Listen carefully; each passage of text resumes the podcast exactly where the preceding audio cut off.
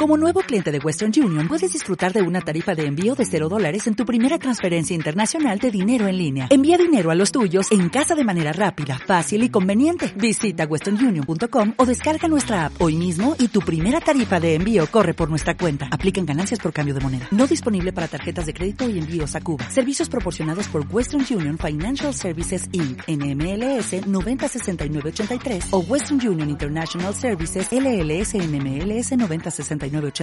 es desde Santiago de Compostela, Galicia, eh, España. Eh, quiero agradecer en primer lugar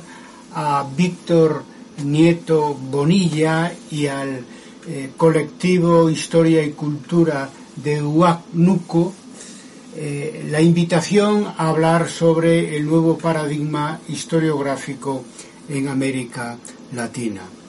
Decir que, que Víctor entró en contacto con nosotros ya hace años, ¿no? En el año 2004 eh, conectó con, con, la red de, de Historia Debate ya en Internet eh, en aquel momento eh, para reivindicar la necesidad de crear un colegio de historiadores del Perú Hoy es un gusto para mí estar aquí con vosotros y, poder celebrar que el nuevo gobierno elegido en las últimas elecciones en el Perú, pues decidió eh, conceder a la comunidad de historiadores eh, peruana esa institución, el Colegio de Historiadores eh, del Perú que ya existía en Bolivia, en varios estados mexicanos. Por lo tanto, eh, eh, mis felicitaciones a, la historiografía peruana, muy particularmente al promotor de esa iniciativa, Víctor Nieto Bonilla. Bien, entrando ya en el tema, en los últimos 30 años hemos vivido un complejo recambio de tendencias eh, historiográficas. Eh, por un lado, eh, las vanguardias historiográficas en las que nos formamos y de las que formamos parte en el siglo XX, anales, marxismo, etcétera, pues entraron en una situación de, de relativo agotamiento. Digo relativo porque son tradiciones que van a estar ahí para, para este presente y para los futuros que vengan sin duda alguna. Pero ya como movimiento colectivo eh, llegaron a, cierto impasse. Y paralelamente para la preocupación de muchos eh, eh, se produjo un, regreso del positivismo corriente que, que había quedado relegada por el empuje de, de la revolución historiográfica del, siglo XX, yo creo que fue, en definitiva, una reacción instintiva de los historiadores de volver al matriz original de nuestra disciplina como, como ciencia eh, en el siglo XIX, que fue el positivismo, pero que todavía eh, su, su, huella eh, pues continúa hasta, hasta, hasta hoy. Paralelamente a este proceso, de, declive por un lado y, de regreso por otro de positivismo, eh, están despegando, han ido emergiendo eh, nuevos eh, paradigmas acordes con el nuevo siglo en el que estamos, cuya, cuyo tránsito del siglo pasado hasta hoy, es, es decir, la segunda década ya del siglo XXI pues está resultando digamos muy muy con mucha muy profundo no es decir han cambiado desde la caída del muro de Berlín eh, muchas cosas. Era impensable verdad. Eh, entonces qué pasa que que, debajo de este cambio siglo XX siglo XXI está impulsando todo, todo este cambio que algunos califican de civilización, incluso pues un salto, el salto de gigante que han dado las fuerzas productivas en estos últimos 30 eh, años. Ya, en el primer Congreso Internacional de Historia y Debate, en el año 93, decíamos que si cambia la historia, cambia la historiografía, es decir, la, la escritura de la historia, tengamos mayor o menor conciencia de ese cambio, ¿no? Eh, pero es así, porque la historia la hacemos desde cada presente y, los cambios radicales de los propios presentes en los que viven los historiadores, pues provocan cambios que, tenemos que analizar, porque a veces esos cambios eh, no son eh, no tienen un sentido de progreso, sino es como, como pasa con el retorno del positivismo, una marcha hacia atrás que pone en una situación muy peligrosa a nuestra disciplina, si no fuera porque hay corrientes en sentido contrario eh, entre, eh, entre las que se encuentra el movimiento de historia-debate, buscando eh, un, futuro para, para la historia en una sociedad que está también, también buscando un futuro para sí misma. el nuevo paradigma historiográfico que venimos impulsando como historia-debate sobre todo ya de una manera más organizada eh, eh, eh, desde, desde el año 2001 cuando proclamamos el manifiesto historiográfico de historia de debate. este nuevo paradigma que proponemos desde historia de debate o si queréis de, gracias historia de debate es un poco la consecuencia de este paradigma que estamos impulsando y causa y consecuencia al mismo tiempo. Tiene tres características que nos diferencian de otras propuestas en este cambio de siglo que parece que no termina nunca, porque no hemos llegado a una situación de estabilidad histórica, social, política, económica, como para decir, bueno, estamos ante otra realidad muy distinta del siglo pasado y es esta. Ahí esto no se puede decir todavía y hay que definir y otros desde otra disciplina lo están haciendo sobre qué es esto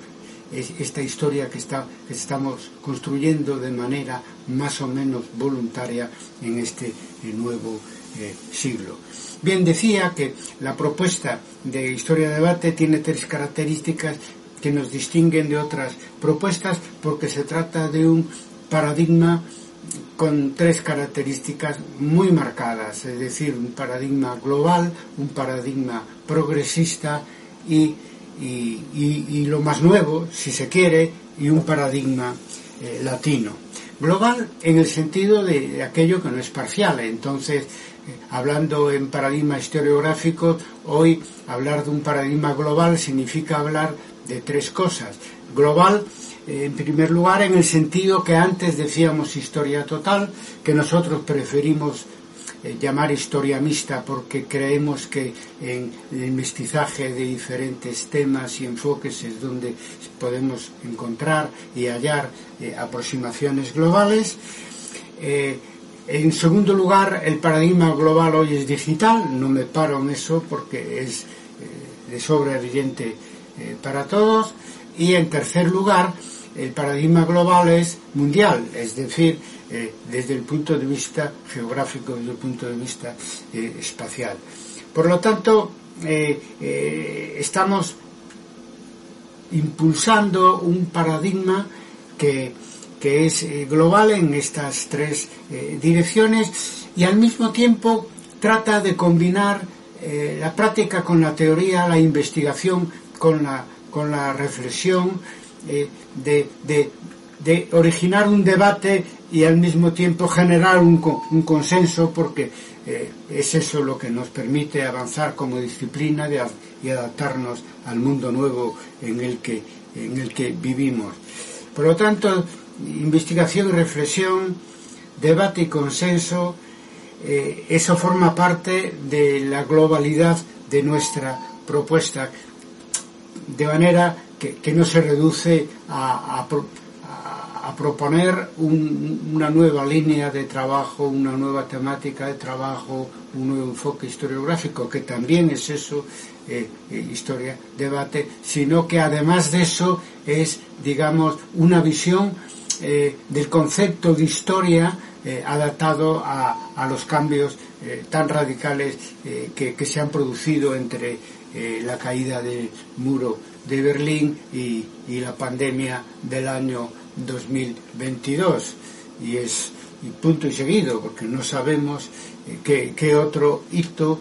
eh, histórico vendrá eh, después. Pero como historiadores estamos en la obligación de adaptar nuestra disciplina a estos cambios para que pueda servir de utilidad para los que entre los diferentes futuros que se pueden plantear triunfe aquel futuro de, progreso más beneficioso para el conjunto de la sociedad, en este caso de la, de la sociedad eh, global. Decíamos que la otra característica era progresista en el sentido eh, no exactamente político, en el sentido de, partidarios de la idea de, progreso. Eh, en ese por lo tanto, no podemos hacer tabla rasa como hacen otros, los partidarios del retorno a, la historiografía del positivista del siglo XIX o los postmodernistas. Nosotros no podemos, si queremos que nuestra disciplina sirva para algo en el futuro y si queremos que nuestra disciplina tenga futuro, no podemos hacer tabla rasa de la revolución historiográfica del siglo XX protagonizada por Anales y el marxismo como, por ejemplo, de una manera notoria, ya lo he dicho, lo repito, lo quiso hacer el, posmodernismo, que hoy está en declive, claramente, ¿no? porque eh, el mundo sigue necesitando una, idea de progreso. ¿no? Entonces, proponer a las ciencias sociales eh, que eso pues es un relato eh, inventado que no sirve eh, para nada, eh, pues es pues eliminar lo que son las ciencias sociales, para eso han nacido las ciencias sociales y dentro de las ciencias sociales la historia, para contribuir a que nuestros conciudadanos tengan un futuro mejor. Y si se pierde eso de perspectiva, es decir, la idea historiográfica de progreso, no se va a ningún lado. Y nuestra disciplina acabaría pues orillada, acabaría marginada, como algunos intentan hoy en día eh, quede eh, orillada y marginada en, nuestros, en nuestras universidades, cosa que no, no lograrán para nada. Afortunadamente el posmodernismo está en declive también en Estados Unidos eh, de América. En tercer lugar, elegimos un paradigma global, progresista y una iniciativa latina. Eso es muy importante porque es la primera vez que sucede en, lo que se ha llamado la historia de la historiografía, que del mundo eh, hispano, eh, latino, surja eh, una iniciativa historiográfica de proyección global, que en este caso aquí representamos a, lo que es y, ha sido, es y será historia de debate, pero no somos los únicos que están trabajando en esa, en esa dirección. Eh, eh, eh, lo que aquí proponemos y, explicamos de lo que hemos hecho en los últimos 30 años, justamente en ese momento histórico de cambio del siglo XX al siglo XXI, hubiera sido imposible en, en el ámbito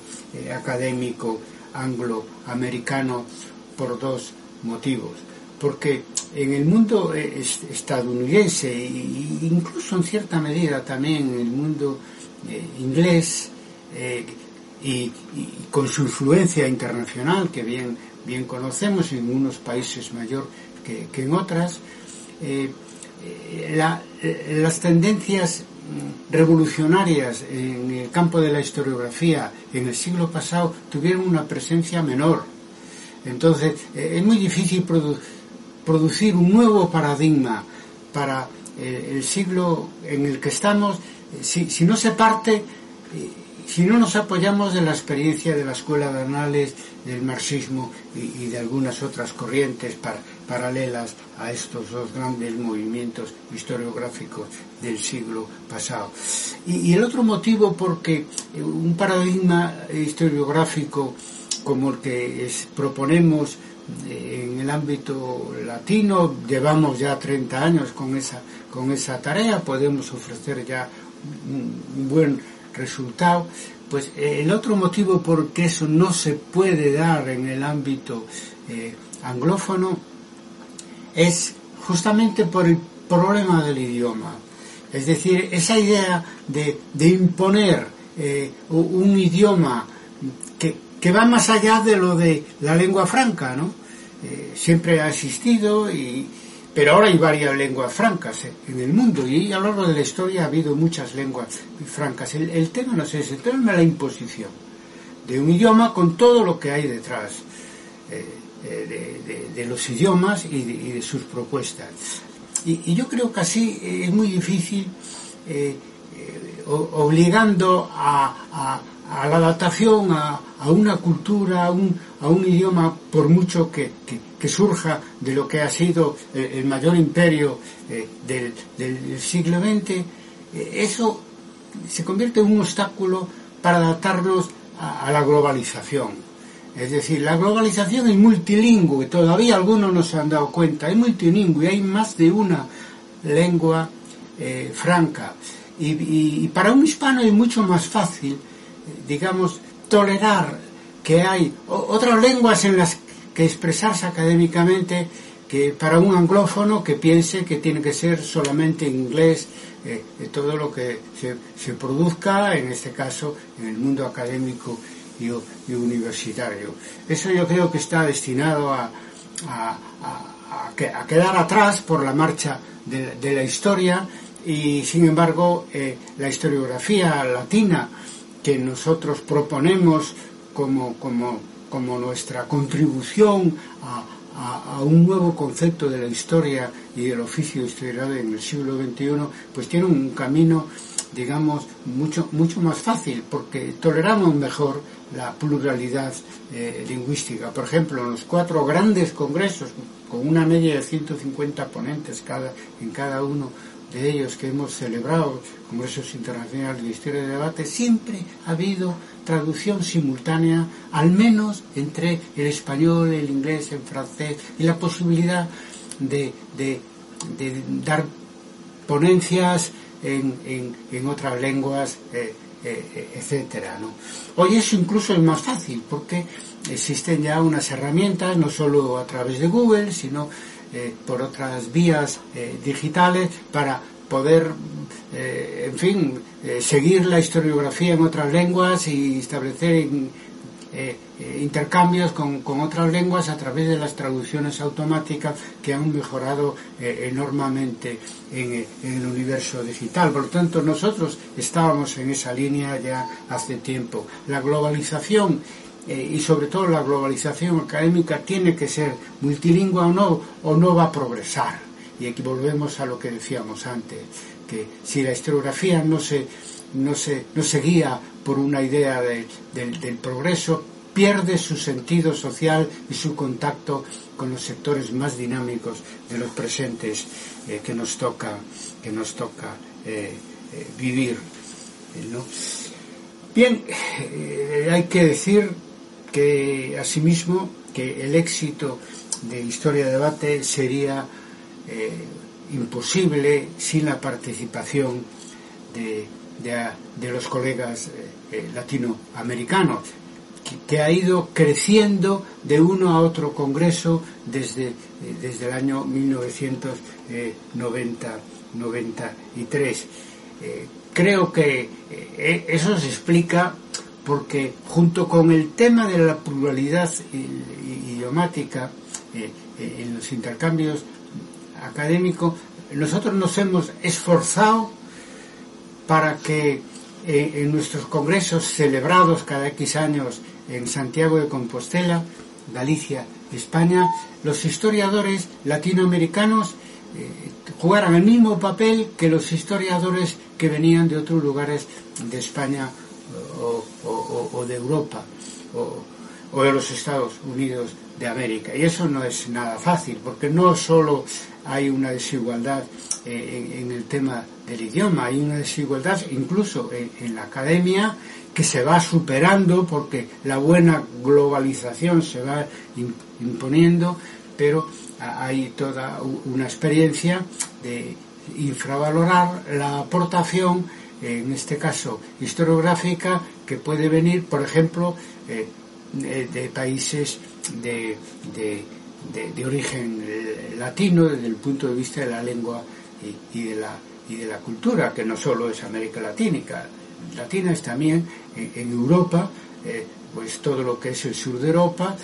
no solamente España y, Portugal, sino también Francia, Italia, etcétera, que son justamente, volvamos a insistir en ello, eh, en esa historiografía, eh, en, esa, en esa historiografía latina europea, donde ha tenido más éxito eh, en el siglo pasado la escuela de análisis y la historiografía marxista, y por lo tanto desde, desde donde tenemos más facilidad para, sin hacer tabla rasa de nuestro pasado historiográfico, adecuar nuestra disciplina a este nuevo y convulso siglo XX. Bien, un repaso rápido. En el primer Congreso de Historia de Debate, en el año 1993, editamos seis volúmenes de las actas y uno de ellos dedicado a América Latina. En el prólogo proponíamos un eje latino transatlántico para renovar o contribuir a renovar la historiografía eh, mundial decíamos que era posible y necesario. Hoy decimos que es real, lo hemos cumplido entre todos desde un lado y desde el otro lado del océano eh, Atlántico. En el segundo congreso, en el año 1999, hubo dos, a partir de, de 1999 hubo dos novedades eh, que ayudaron a intensificar ese intercambio y ese proyecto común eh, transatlántico que, representábamos eh, historia que representamos eh, historia de debate. Uno el primer salto digital que dimos ya en 1999 en la preparación del segundo congreso se creó una página web una lista de correo electrónico después esa página web pues pues bueno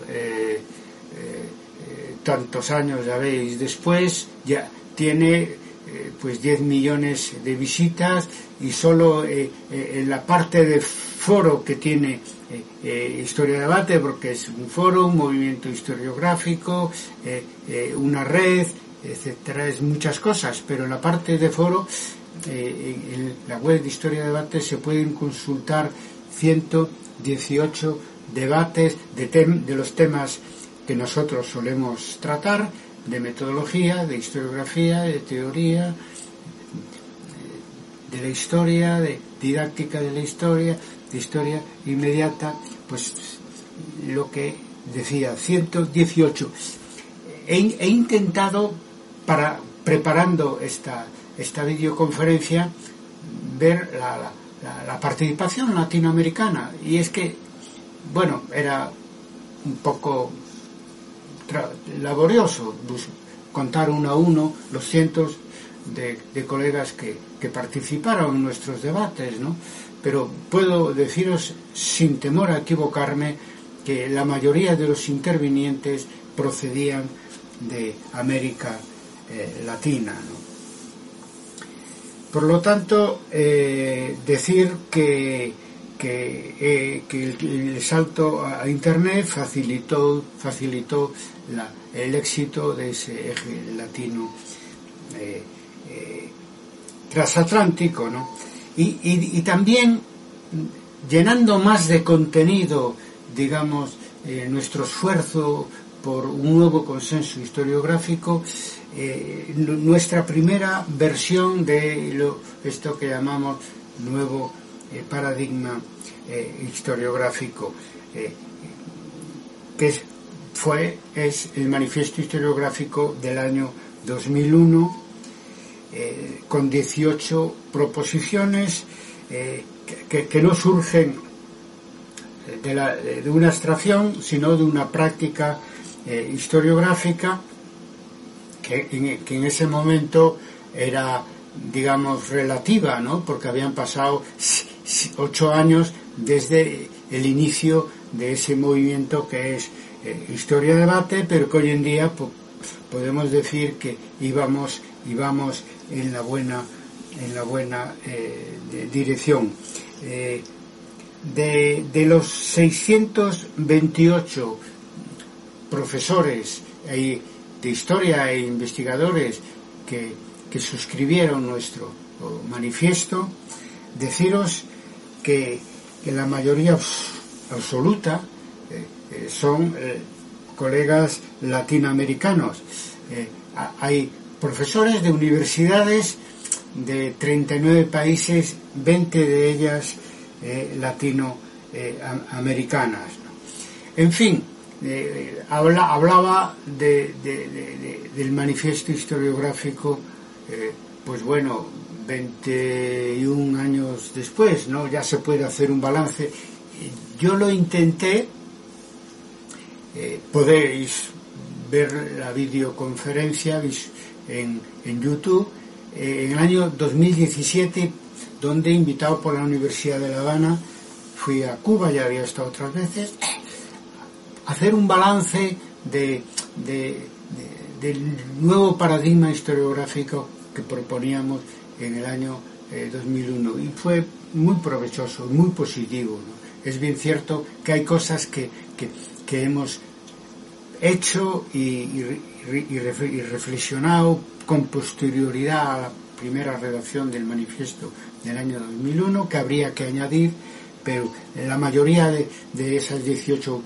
proposiciones en gran medida se están cumpliendo. ¿no? Y han sido asumidas por otros, etcétera, como debe ser, porque no solo a, nosotros se nos ocurren las ideas correctas, sino que a mucha otra gente incluso una idea es correcta cuando otros la están pensando en otro lugar y, y desde otro punto de vista. En ese sentido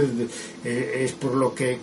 hablamos siempre del término paradigma, que en en, historia de la ciencia pospositivista, paradigma es el consenso, un consenso académico que se establece y de ahí que busquemos a la hora de, perfilar ese, ese, ese, consenso, eh, pues la, la, participación de todos, es decir, eh, no surge solo de una experiencia individual de investigación histórica, historiográfica, sino también de nuestros debates y de lo que vamos haciendo en los congresos y de lo que se nos va ocurriendo un poco a todos. Es la manera de que las proposiciones eh, eh, tengan eh, éxito. Bueno, la conferencia de, de Cuba, donde hago este balance, se tituló Hacer la historia hoy. Eso fue ya hace cinco años. Eh, el tercer y cuarto congreso tuvieron lugar eh, en 2004 y 2010. Eh, de, las 552 entidades académicas que colaboraron en el año 2010 en nuestro cuarto congreso, 226 eran de América Latina. A partir de este cuarto congreso, es decir, en, la última década hemos dado el segundo, lo que llamamos el segundo salto digital, que es pasar de la lista y de la web, la web y la lista siguieron funcionando, sobre todo la web, pasar a las redes, a las nuevas redes que se, que, se están creando y que están al mismo tiempo pues cambiando la manera que tenemos de hacer academia en contacto con, colegas de otros países y otras especialidades.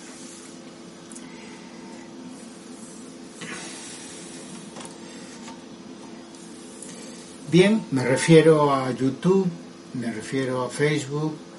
a Twitter, a academia.edu, a, a LinkedIn, a Instagram, a eBooks, que es una plataforma de, de podcast y para que veáis vosotros eh, el tremendo impacto que, que, hemos que está teniendo que ha tenido esta última década eh, historia de debate y los cientos de colegas que, han colaborado a través de nuestra red deciros que en estos últimos 10 años eh, las hemos subido casi 500 vídeos a nuestra página de Historia de Debate en YouTube que han tenido 512.000 eh, visualizaciones, el 49% originarias de América Latina. En Facebook, también en la última década, eh, eh, sumamos de una manera, digamos, más diaria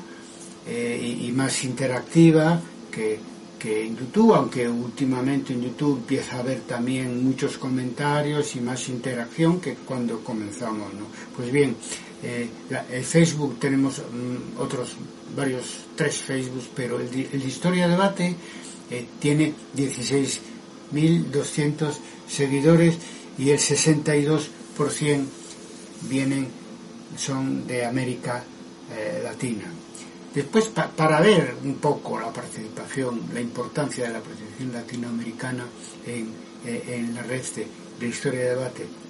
desde el año 1993 hemos hecho 116 presentaciones de historia de debate entendida como foro, red, eh, plataforma historiográfica, eh, etcétera. Y de esas 116 presentaciones en universidades de todo el mundo, eh, el 55%, 64 fueron en países latinoamericanos. Aproximadamente la participación latinoamericana en este fenómeno que es historia debate, pues suele estar entre el 50 o, el 60, el 60%, que, con lo cual es muy importante porque, claro, también participa en Europa, el norte de América y otros, y otros países en nuestras diferentes mm, eh, actividades. Bien, mi, papel como fundador y director de, Historia de Debate ha sido y es, sigue siendo impulsar, eh, organizar, sintetizar, eh, proponer mi, última aportación a, un pensamiento historiográfico de, nuevo paradigma, que, es un proceso en continua construcción, como le gustaba decir a Pierre Vilar con la historia marxista en los años 70, una historia en construcción, un nuevo paradigma es una historia en construcción, porque además estamos cabalgando sobre un, nuevo siglo que, que, sigue generando cambios continuos, ¿no? Entonces la historia es muy difícil que se pueda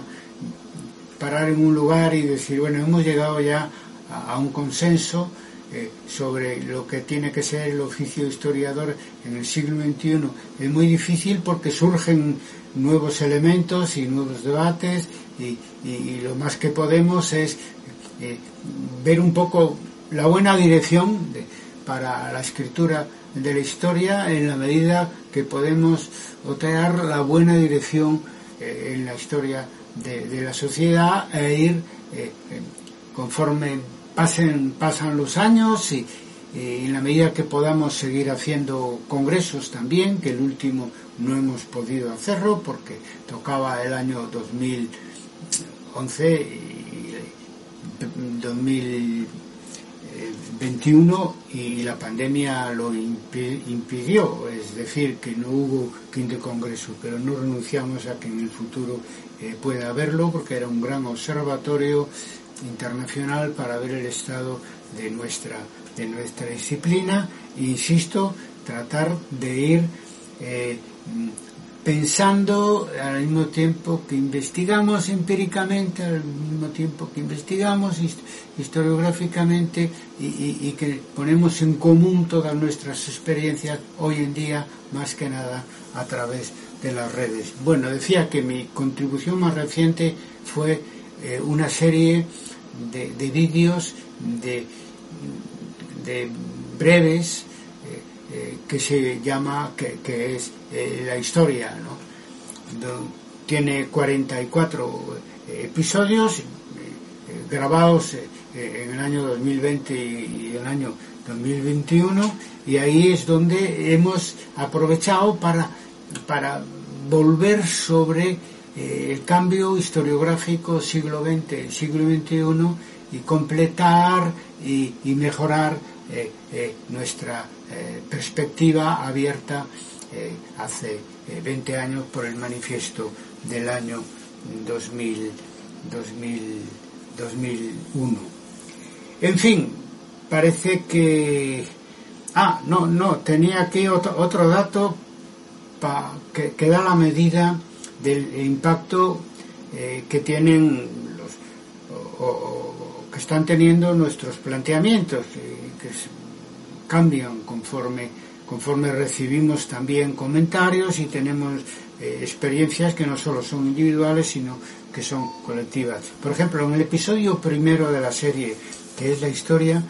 eh, que se dedica este episodio primero al concepto de historia, repasando lo que ha sido eh, muy rápidamente, porque son 12 o 13 minutos, lo que ha sido el concepto de historia del positivismo, de las nuevas historias y planteando el concepto de historia que proponemos para el siglo XXI. Pues muy bien, si sumamos eh, las visualizaciones que ha tenido ese episodio en el canal de Historia Debate y también en el mío personal, salen 32.000 visualizaciones y el 66% de América Latina. Por eso entendéis que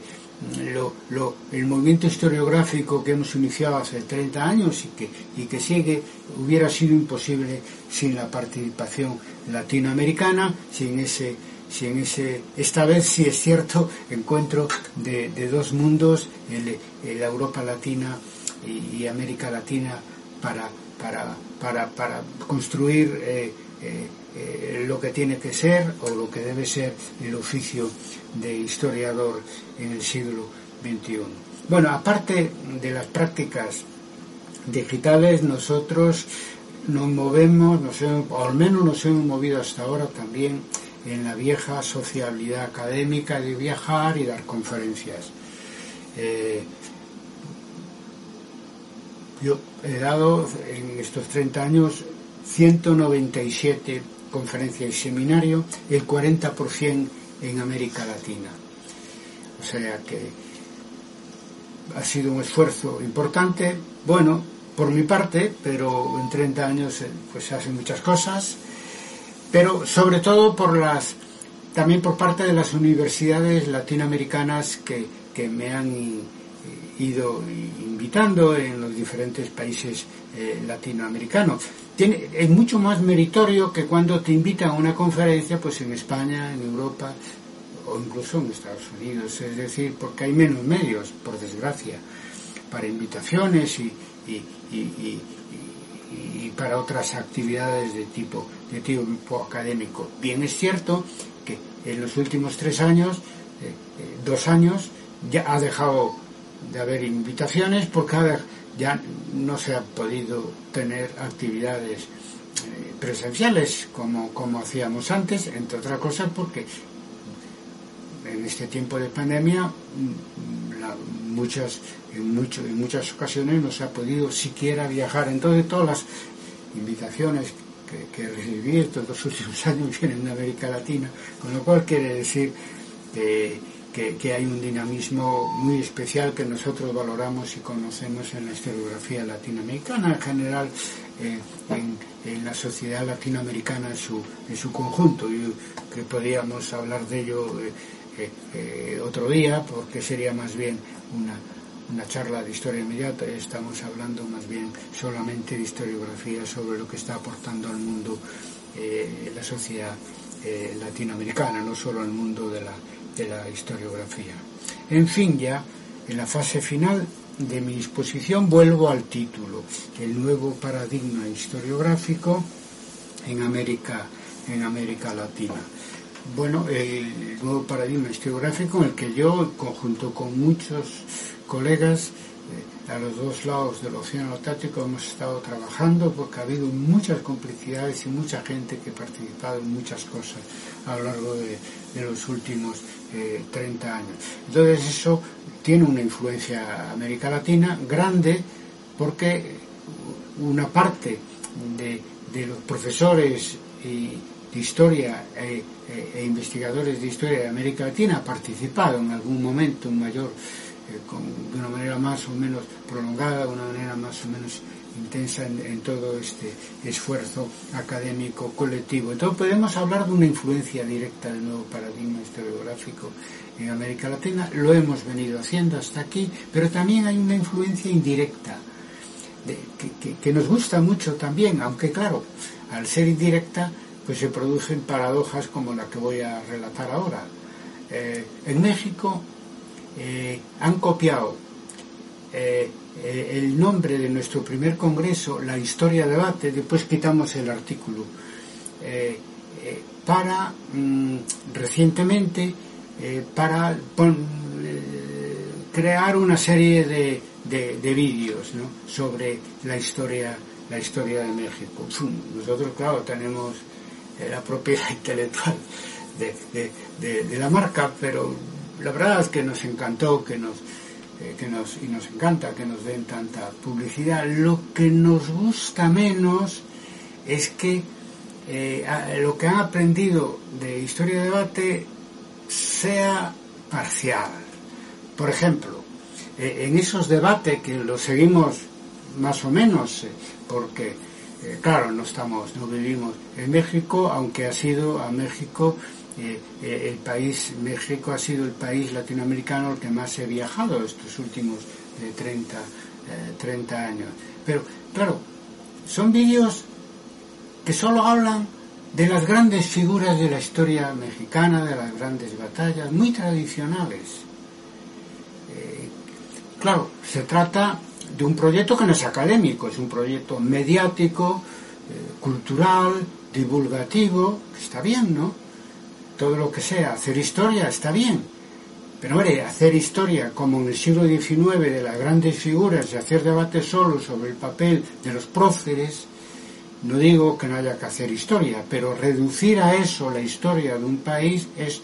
peligroso. Eso lo venimos diciendo nosotros en Historia de Debate desde el primer congreso, pero es que mucho antes ya lo habían planteado, planteado que es de donde lo aprendimos nosotros, la Escuela de Anales y la historiografía marxista. Pero sin embargo, vemos algo positivo, es decir, porque se busca copiar o plagiar. Pero yo diría copiar, que es una cosa más benigna y en el fondo nos gusta que nos copien. ¿Para qué se utiliza la etiqueta de la historia de debate? Para hacer debates, y hacen debates. Yo he visto algunos y hacen debates. Y eso no es ya eh, historiografía positivista. Porque para un positivista la historia se hace con documentos y, y nada más. Y el papel de la reflexión y del pensamiento que decía Víctor, historiográfico, todo eso, eh, pues lo, tienen como muy relegado o simplemente no le prestan atención atención ninguna. Si tiene que haber algún, algún debate, tiene que ser un debate erudito sobre si esa batalla tuvo lugar en este lugar o, aquel otro, sobre una fecha, sobre, sobre un nombre, sobre qué quiere decir este, este, este, esto en un, en un documento, pero no en estos debates de la historia debate mexicana, bueno, hay otra historia de debate mexicana que somos nosotros, los colegas que están allí, que es probablemente el país donde, digamos, historia de debate tiene más influencia en sus universidades, probablemente. Pero bueno, de la historia de debate esta, digamos, de tradicional, eh, sin embargo, sacamos algo en limpio, y es que sacamos, nos confirma la idea que tenemos sobre el concepto de historia en el siglo XXI eh, es decir, que la historia la hacen los historiadores, con fuentes, pero la hacen los historiadores. Ese es el mayor secreto de nuestra disciplina. Lo hacen historiadores. No es neutral ni el notario. No, no, el historiador elige tema, interpreta las, fuentes, tiene mil vías para incidir y es por lo tanto responsable del resultado. Y por lo tanto, cuando decimos que la historia es hija de su tiempo es que cambia desde cada presente, ¿no? Y cuando decimos que cada generación eh, cambia la historia es porque, porque se cambia la historia desde, desde cada presente, aparte de toda la evolución endógena de una disciplina que, que va mejorando eh, en sus técnicas, en sus métodos y en sus enfoques a lo largo del tiempo. Por lo tanto, influencia eh, indirecta del nuevo paradigma historiográfico también, aunque sea torcida, como en este caso, donde le interesa el debate, pero no le interesa la, la historia con protagonismo social que nosotros mantenemos y que hemos aprendido del, materialismo histórico y de la escuela de análisis. Sin eso es que no tiene sentido nuestra disciplina. Es decir, si nosotros somos como una televisión o, como la prensa de todos los días, eh, eh, que, gira alrededor de los caudillos o de los personajes importantes de cualquier ámbito, empezando por el ámbito de la política, pues qué sentido tiene la existencia de un historiador que está obligado a ir al fondo de las cosas. Es decir, al fondo de las cosas es hablar de, la colectividad que hace la historia. La, historia la hacemos todos, no solamente eh, las élites como he sabido, pero eso se tiende a olvidarse con, ese retorno del positivismo. Por lo tanto, hay influencia directa, hay influencia indirecta que también eh, celebramos. Bueno, falta estudiar eh, esta idea de hablar sobre un nuevo paradigma en América Latina fue solicitada por Víctor Nieto, que me dijo que quería que hablara sobre ese tema. Y me di cuenta, me di cuenta que faltan eh, investigaciones específicas, es decir, estudiar eh, eh, el nuevo paradigma historiográfico por países, por especialidades a nivel global, tanto sea vía historia debate como, como sea por otras vías paralelas o por una recepción digamos, parcial, como en el caso mexicano de lo que es eh, historia, historia de debate. Y yo quería ofrecer, para el que quiera trabajar en esa dirección, algunos criterios para, para poder diferenciar eh, en un país, eh, en un área académica, en fin, en, en, el conjunto de América Latina, que no es fácil, que cada historiografía tiene sus peculiaridades, pero teóricamente se puede hacer. ¿Cómo diferenciar lo que es historia tradicional, positivista, acontecimental, etcétera, de la nueva historia, es decir, análisis y marxismo, que continúa afortunadamente, eh, en fin, como, como nutriendo más bien continuidad de historiadores, como nos pasó a todos, que nos formamos en esas corrientes y han continuado pues en esa eh, con ese enfoque exclusivamente no es poca cosa y después los nuevos paradigmas historia tradicional vieja nueva historia y nuevos paradigmas y yo eh, no es exhaustivo pero me salieron cinco criterios para distinguir si hay un nuevo paradigma o seguimos con la vieja historia o seguimos con el con, todo lo que ha hecho, que fue mucho eh, análisis del marxismo, pero que en un momento dado pues, pues eh, se, se, agotó. Y esos cinco criterios serían, primero hay que ver si hay una ciencia con sujeto. Con sujeto cuando hablamos, nos referimos en el punto primero del manifiesto del año 2001 a un doble sujeto, el sujeto social y el sujeto cognoscente. Aquí estoy hablando del sujeto cognoscente, es decir, el historiador, que es el que eh, en último extremo hace, hace la historia. Cuando vemos pues, que hay debate, que hay reflexión, que, que, no es el, la cosificación de nuestro objeto a la que nos tiene acostumbrada el positivismo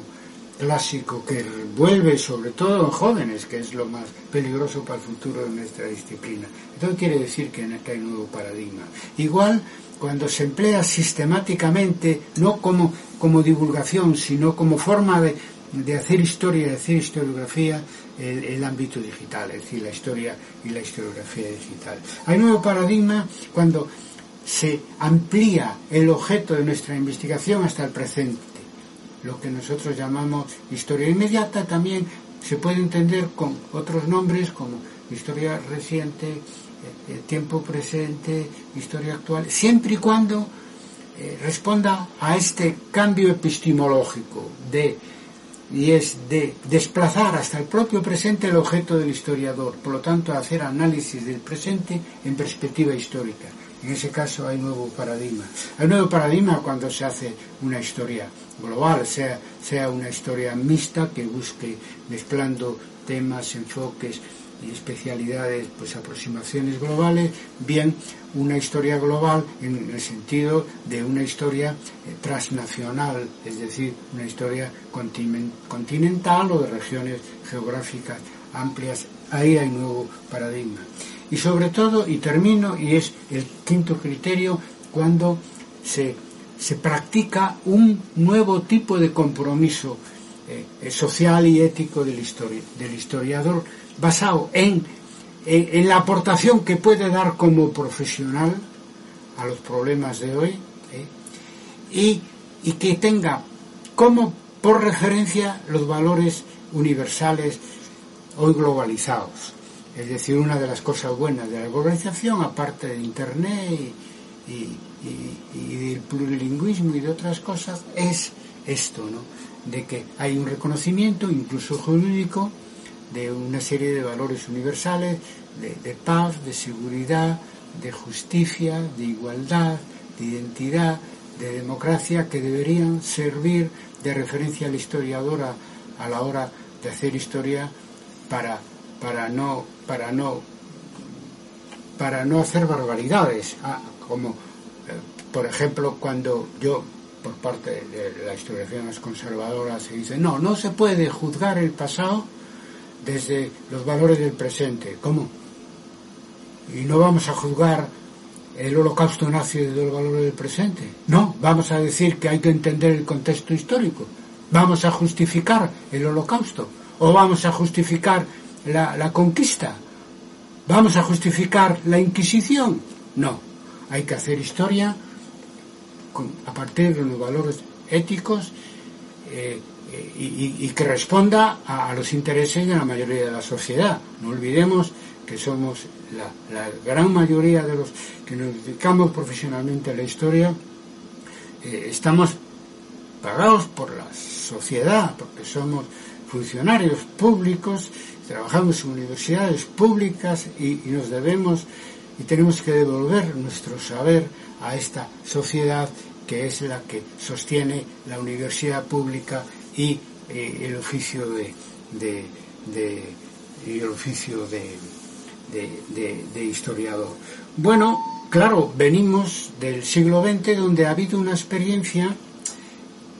por eso que yo creo que hay que ser autocríticos en relación con, con análisis con el marxismo. Y, otros, como la historiografía nacionalista y otros, venimos de una experiencia en la que se hace historia desde una ideología o, desde un partido. Bueno, las ideologías de los partidos son imprescindibles en una sociedad y, también imprescindibles en una sociedad democrática, pero eh, la escritura de historia tiene que disfrutar de autonomía para que, sea, para que sea seria, ya no digo científica, rigurosa, para que sea seria. Entonces hemos vivido fenómenos más minoritarios de lo que se piensa, pero que han estado ahí, donde el historiador, el correa, la correa de transmisión, eh, pues de una ideología, sea de tipo sociopolítico, sea de tipo nacionalista, o sea, o sea de, lo que fuera, eh, o incluso a veces de un propio partido, haciéndole eh, un mal servicio al propio partido, porque si la historia se, tergiversa para que se adapte a una ideología previa, eh, pues la propia ideología que, quiere enriquecerse con, a, través de ese, de, ese, proceso de tergiversación, pues empobrece más. Por lo tanto, insisto, es muy importante ver qué podemos aportar a la sociedad eh, como, como profesionales de la historia y regirnos eh, por, los valores universales. En el fondo, parece que es una verdad de perogrullo, porque todas las universidades, sobre todo las universidades públicas, pues tienen sus estatutos la utilidad social y, y, eso de que tienen que regirse por una ética y, cosas de estas. O sea que ya, ya, ya, yo no entiendo cómo tenemos que a estas alturas tener que estar defendiendo que el historiador tiene que comprometerse con la sociedad de su tiempo y con la ética. Y, pues, si no, ¿qué, hacemos? Estamos en un laboratorio, encerrados, etcétera. ¿Qué sentido? Y, al margen del mundo en el que vivimos. ¿Y cómo podemos estudiar con un mínimo de rigor los mundos pasados, pensando así, como personas que no tienen nada que ver con el mundo eh, en el que viven? Claro que tenemos que ver con un mundo que vive, pero nosotros, que pertenecemos a esas ciencias sociales que nacieron de la idea del progreso, tenemos que devolver a, a la sociedad, en este caso presente, todo nuestro saber, en este caso nuestro saber historiográfico para que encuentre un camino de progreso para el futuro, es decir, una nueva historia donde mejoremos en vez de empeoremos lo que teníamos anteriormente. Nada más, en resumo con tres frases. Primero, seguir criticando al positivismo sin caer en el posmodernismo. Segundo, valorizar eh, la aportación en gran medida permanente y en otra autocríticamente valorizarla también de la escuela de análisis y del marxismo y seguir innovando siempre porque una planta que no se riega se seca que no pase eso eh, con, nuestra, con nuestra disciplina. Nada más, muchas gracias por vuestra atención, animaros, nos vemos en las redes, viva la América Andina. What if you could have a career where the opportunities are as vast as our nation, where it's not about mission statements, but a shared mission? At U.S. Customs and Border Protection, we go beyond to protect more than borders. From ship to shore, air to ground, cities to local communities, CBP agents and officers are keeping people safe. Join U.S. Customs and Border Protection and go beyond for something far greater than yourself. Learn more at cbp.gov/careers.